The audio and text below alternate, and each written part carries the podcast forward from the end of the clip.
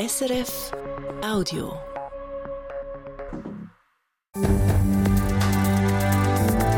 SRF 1, jetzt mit dem Regionaljournal. Regionaljournal Zentralschweiz, heute mit diesen Themen. Die Luzerner Polizistinnen und Polizisten sollen mehr verdienen. Die Löhne können nämlich mit den anderen Zentralschweizer Kantonen nicht mithalten, heisst es beim Verband. Der Kommandant der Polizei will handeln. Alte Polithassen mischen auf einmal wieder mit. Bei den Wahlen im Luzerner Kantonsrat stehen auch Leute auf der Liste, die ihre Politkarriere eigentlich schon lange beendet haben. Wir haben angefragt, wieso. Und der Kantonsratssaal Zug feiert Jubiläum. Seit 150 Jahren taget das Parlament dort drinnen. Aber genau jetzt könnte diese Geschichte zu Ende gehen.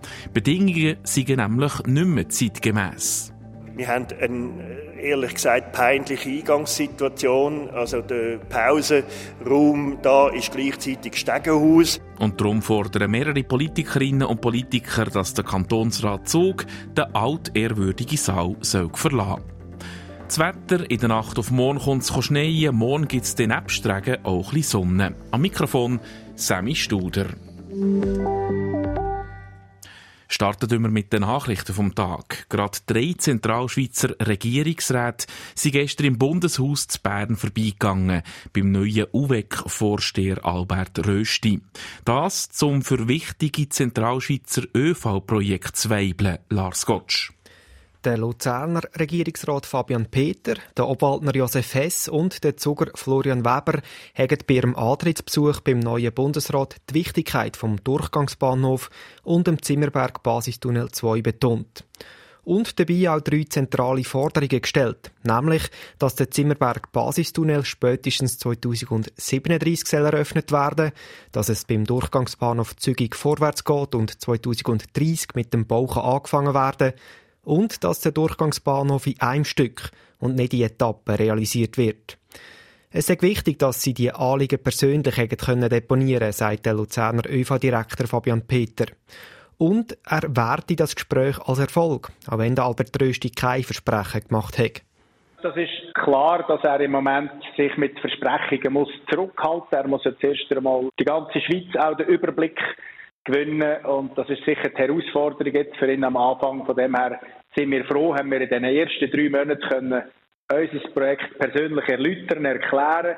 Und ähm, insofern hat er uns klar zu verstehen gegeben, dass das auch für ihn ein wichtiges Projekt ist, dass er die Bedeutung von dem Projekt für die Zentralschweiz anerkannt, dass er bei uns im Dialog bleibt und wir ihn im Herbst wieder treffen dürfen. So Austausch, wo es also im Herbst wieder einen gibt, sind wichtig, gerade weil die Zentralschweiz seit 50 Jahren auf die nächsten grossen Bahnausbauten wartet und immer wieder auch benachteiligt worden sind. Im Kanton Luzern gibt es schon gleich eine weitere Wohncontainersiedlung für Flüchtlinge.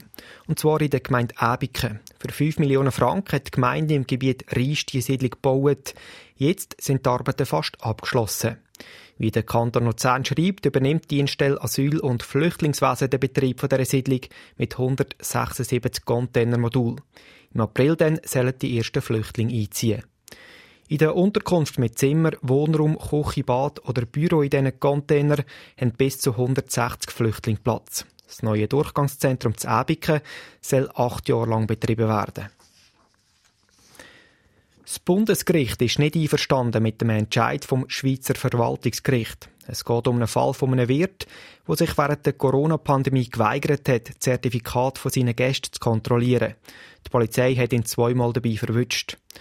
Daraufhin hat der Wirt aus dem Mutital sein Restaurant für eine Woche müssen zutun. Gegen die Schließung hat er sich dann gewehrt und eine Beschwerde eingereicht.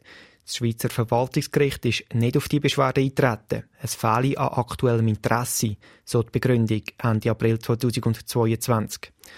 Der Fall ist dann weiter ans Bundesgericht und das hat jetzt eben geurteilt, dass das Verwaltungsgericht den Fall sehr wohl muss behandeln Auch wenn er nicht mehr wirklich aktuell sei, so könne es in Zukunft doch wieder zu ähnlichen Situationen kommen. Das Schweizer Verwaltungsgericht muss jetzt also überprüfen, ob das Restaurant zu Recht geschlossen worden ist oder nicht. Im Kanton Obwalden haben zwei Kirchengemeinden, Kerns und Sachsle, jahrelang zu viel Geld bekommen. Das teilt die kantonale Finanzverwaltung mit. Und zwar hätte die reformierte Kirche das Geld bekommen, das eigentlich der katholischen Kirche zugestanden wäre. Insgesamt sind das knapp 290.000 Franken in Kerns und 146.000 Franken in Sachsen. Passiert sage ich das wegen einem menschlichen Fehler. Bei der Steuersoftware hat man vergessen, alte Einstellungen zu aktualisieren. Die betroffenen Kirchengemeinden sind informiert, wie die Katholiken jetzt zu ihrem Geld kommen. Das werde angeschaut. Der Verband der Luzerner Polizei fordert mehr Lohn. Luzern könne nämlich mit den anderen Zentralschweizer Kantonen nicht mithalten im Lohnniveau und sei entsprechend nicht konkurrenzfähig. So kann die Luzerner Polizei die offenen Stellen nicht besetzen, heisst es beim Verband, und es drohe eine weitere Überlastung der bestehenden Polizistinnen und Polizisten. Der Handlungsbedarf hat auch er erkannt, hat mir vor der Sendung der Adi Achermann gesagt, der Kommandant der Luzerner Polizei. Auch wenn wir nicht grundsätzlich können sagen dass die Löhne bei der Luzerner Polizei miserabel sind. Das kann man nicht generell sagen, dass die Löhne miserabel sind, aber wir haben festgestellt, dass die Einsteigerlöhne in den ersten Jahren von einem Uniformpolizist, dass die im Vergleich mit anderen gar zu tief sind zu tief im Vergleich zu den anderen Zentralschweizer Kantonen. Also, spürt ihr das auch beim Finden von Polizistinnen und Polizisten?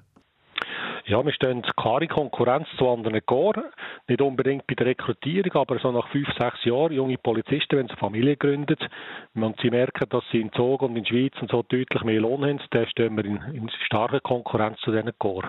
Bei der Luzerner Polizei ist man auch dran, die Stellen aufzustocken. Wie schwierig ist es denn aktuell, die offenen Stellen zu besetzen?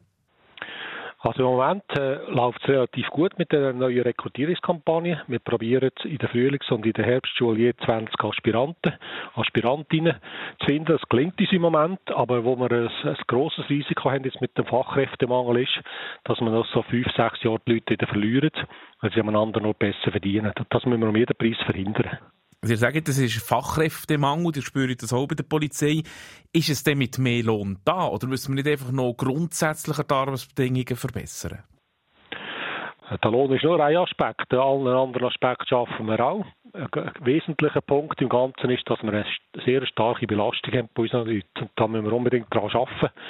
Äh, nicht, dass das auch noch Grund ist, dass die Leute künden dir als Kommandant wie einen grossen Spielraum habt ihr da oder müsst ihr einfach quasi wirklich auf Politik hoffen, dass sie euch äh, die Lohnforderungen auch erfüllt? Ja, in dem sind wir Antragsteller und wir haben auch einen entsprechenden Antrag an die Regierung formuliert. Wir haben äh, beantragt, dass man Generalistenlöhne, also das sind die jungen Polizisten, Uniformpolizisten und die Löhne der Sicherheitsassistenten anhebt. Und in, äh, ich bin sehr froh, ist das auf positives Echo gestoßen wie der Regierung anheben? Kann man da konkrete Zahlen nennen? Was würde das heißen für einen Einsteigerlohn? Ja, ich kann pauschal sagen, wir haben insgesamt eine Erhöhung vom Lohnvol Lohnvolumen um 1,9 Millionen beantragt. Und das geht um etwa 150 Leute, wo man das so mit der Lohnerhöhung bedienen der hat gesagt, vor allem bei den Einsteigerlöhnen ist, es, äh, ist Handlungsbedarf da. Da hat er so den Antrag gestellt in dem Fall. Wie sieht es aus mit den übrigen Löhnen bei der Luzerner Polizei?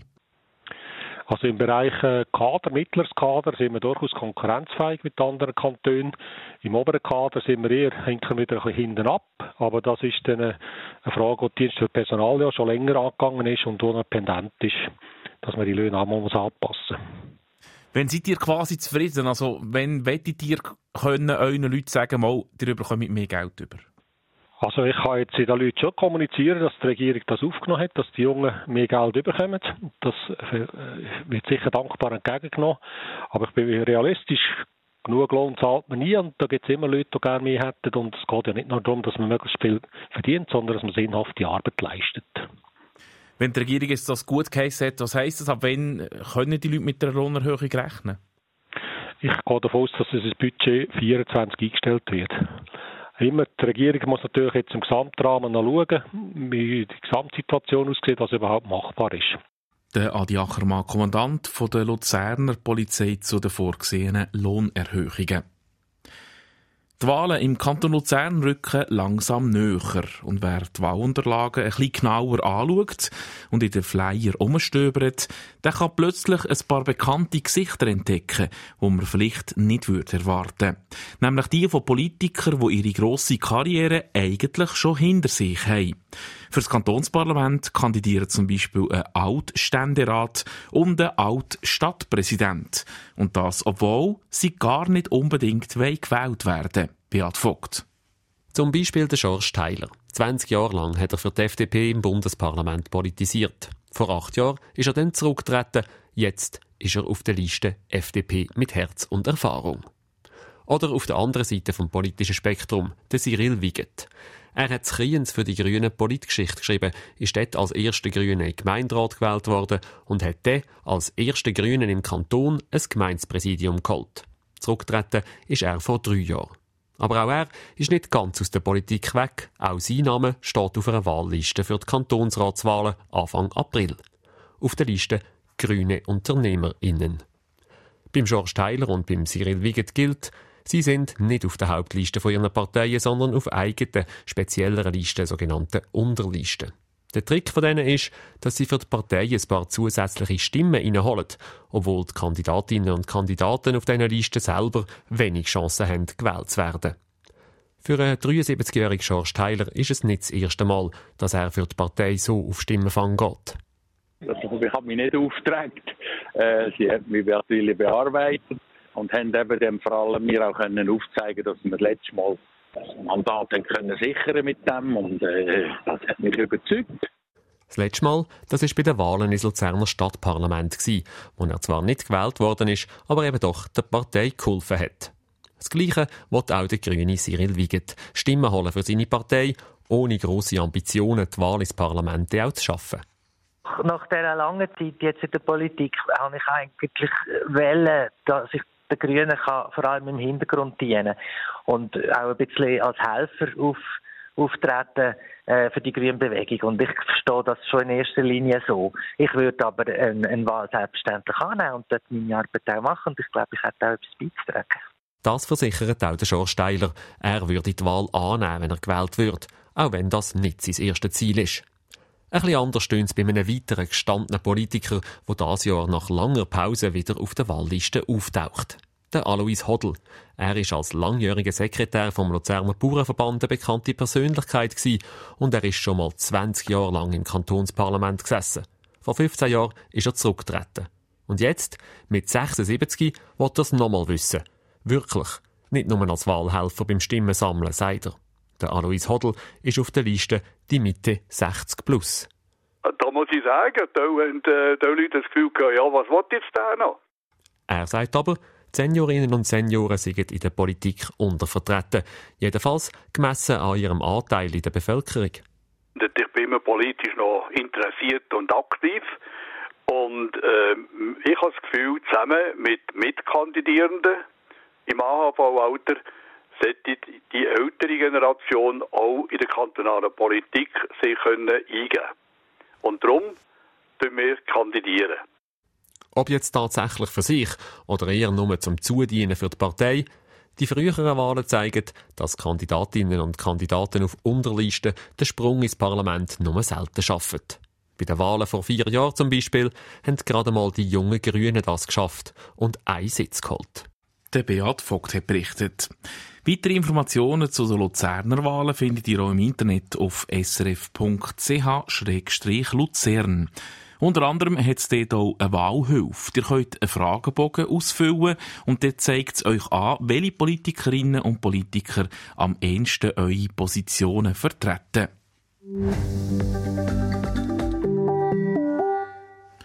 Es gibt etwas zu feiern im Kanton Zug. Der Freitag ist es genau 150 Jahre her, seit das Kantonsparlament zum ersten Mal im heutigen Saal taget hat.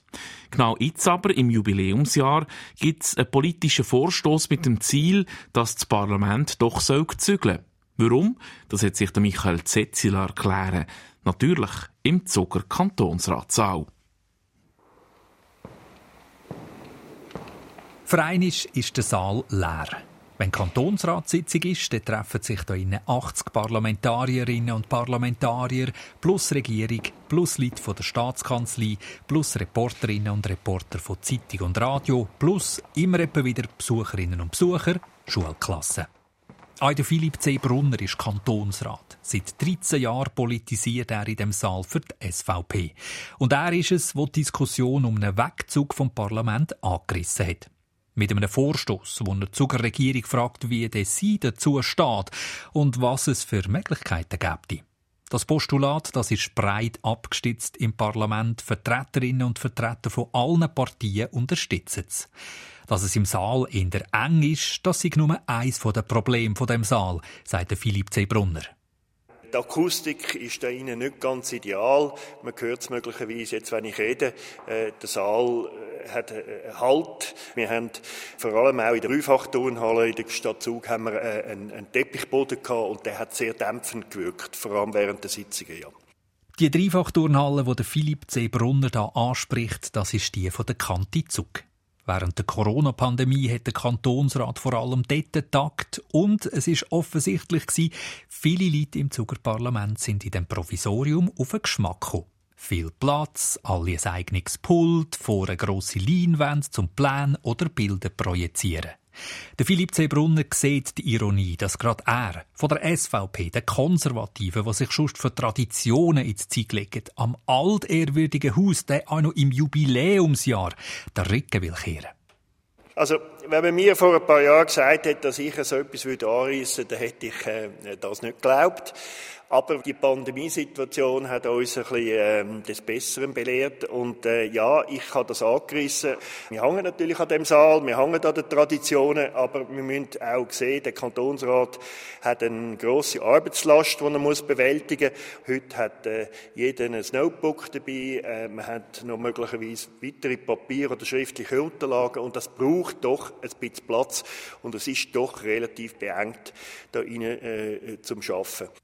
Am 17. März 1873, wo der Zuger Kantonsrat zum ersten Mal in dem Saal tagt hat, ist die Welt nur eine andere gewesen. Strom für Laptops hat es noch nicht gebraucht, sogar Pult hat es nicht für alle gegeben. Der Kantonsrat war noch anders eingerichtet. Gewesen. Nach dem Vorbild vom britischen Parlament sind sich die Konservativen und Liberalen auf grossen, polsterten Sitzbänken gegenüber gesessen. 1938 ist ummöbliert worden auf die Hörsalbestuhlung von heute. Weitere Ausbauten und Renovationen hat es in den Jahren 1974 und 2004 gegeben. Neueste Errungenschaft, eine Steckdose an jedem Platz. Ja, das ist also auch etwas. Also das ist jetzt erst... Ja. Da hat, wo wir in den Kantonsratssaal zurückgekommen sind, haben wir jetzt das neu gekriegt. Also das hat jetzt er hat einen Anschluss für ein, für ein Mobile oder ein, einfach ein Stromanschluss, eine Stromdose, ja. Es gäbe viele Unzulänglichkeiten. Nicht nur im Saal, es fängt schon vor der Tür zum Ratssaal an, sagt Philipp C. Brunner. Wir haben einen ehrlich gesagt peinliche Eingangssituation. Also der Pausenraum da ist gleichzeitig Stegenhaus, muss auf zwei Ebenen äh, äh, angerichtet werden. Eine Garderobe ist eine mobile Garderobe, die einfach in, in, in, äh, ins Treppenhaus hineingestellt wird käme dazu, dass es auch keine zusätzliche Reime gibt, um sich austauschen in der Fraktion oder mit anderen Leuten aus dem Rat. Und mehr schlecht als recht sei es heute auch mit den Besucherinnen und Besuchern geregelt. Die hocken auf zwei Bänken ganz hinten im Saal. Es braucht eine Training auch äh, damit die können gehen und so relativ unbemerkt. Und das ist im Moment auch wirklich äh, sehr unbefriedigend. In der hintersten Reihe äh, sind da äh, Besucher wenige Zentimeter von den Parlamentariern weg, können dann auch in ihre Unterlagen hineinschauen. Es kommt noch dazu, dass das Haus auch, und ich rede jetzt nicht nur vom Saal, sondern vor allem auch vom Treppenhaus, äh, aus meiner Sicht äh, neue Brandschutzbestimmungen äh, niemals genügt. Aus all diesen Gründen eben der Vorstoß, wo der Regierungsrat soll anschauen ob man nicht einen neuen und multifunktional nutzbaren Saal realisieren kann, wie es dort drin heisst. Im Parlament ist das Geschäft noch nicht behandelt worden. Aus der Zuckerbaudirektion heisst es auf Anfrage, man sei dran, verschiedene Varianten und Standorte anzuschauen. Spruchreif sei aber noch nicht. Der Michael Zetzi hat berichtet. Ein bisschen Aprilwetter im März haben wir heute mit einem Mix aus Regenwind und Sonne.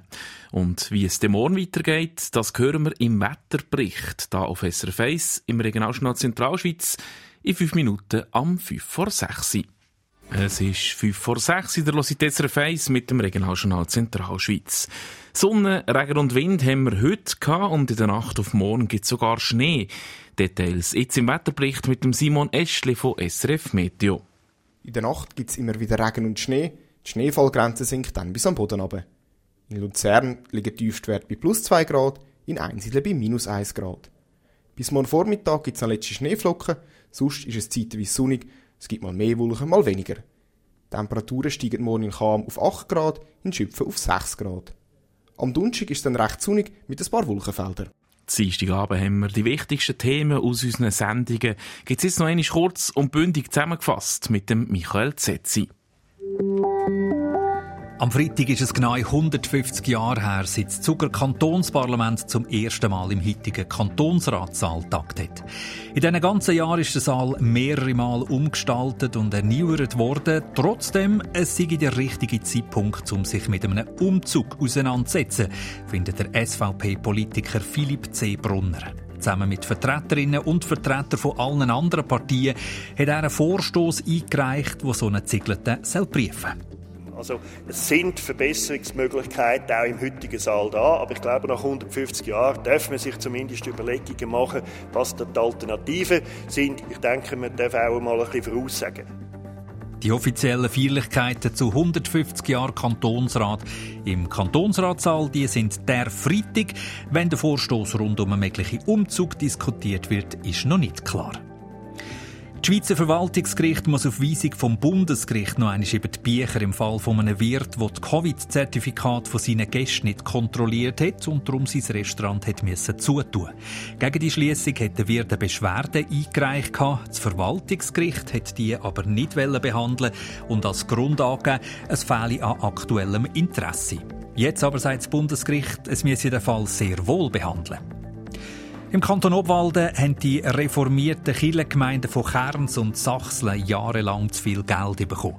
Wegen einem Fehler bei der Finanzverwaltung sind die Kirchensteuern der Reformierten und der Katholiken vertauscht worden. Insgesamt sind es knapp 290.000 Franken zu Kerns und 146.000 zu Sachsen. Und die Luzerner Staatsanwaltschaft hat letztes Jahr mehr zu tun gehabt. Insgesamt sind es knapp 52.300 Fälle gewesen, 12 Prozent mehr als noch im Jahr 2021. Das sei Rekordniveau. Die Staatsanwaltschaft fordert bei der Politik darum mehr Angestellte. Das war es für heute vom Regionaljournal Zentralschweiz. Verantwortlich für die Sendungen ist Lars Gottsch. Am Mikrofon war Sammy Studer.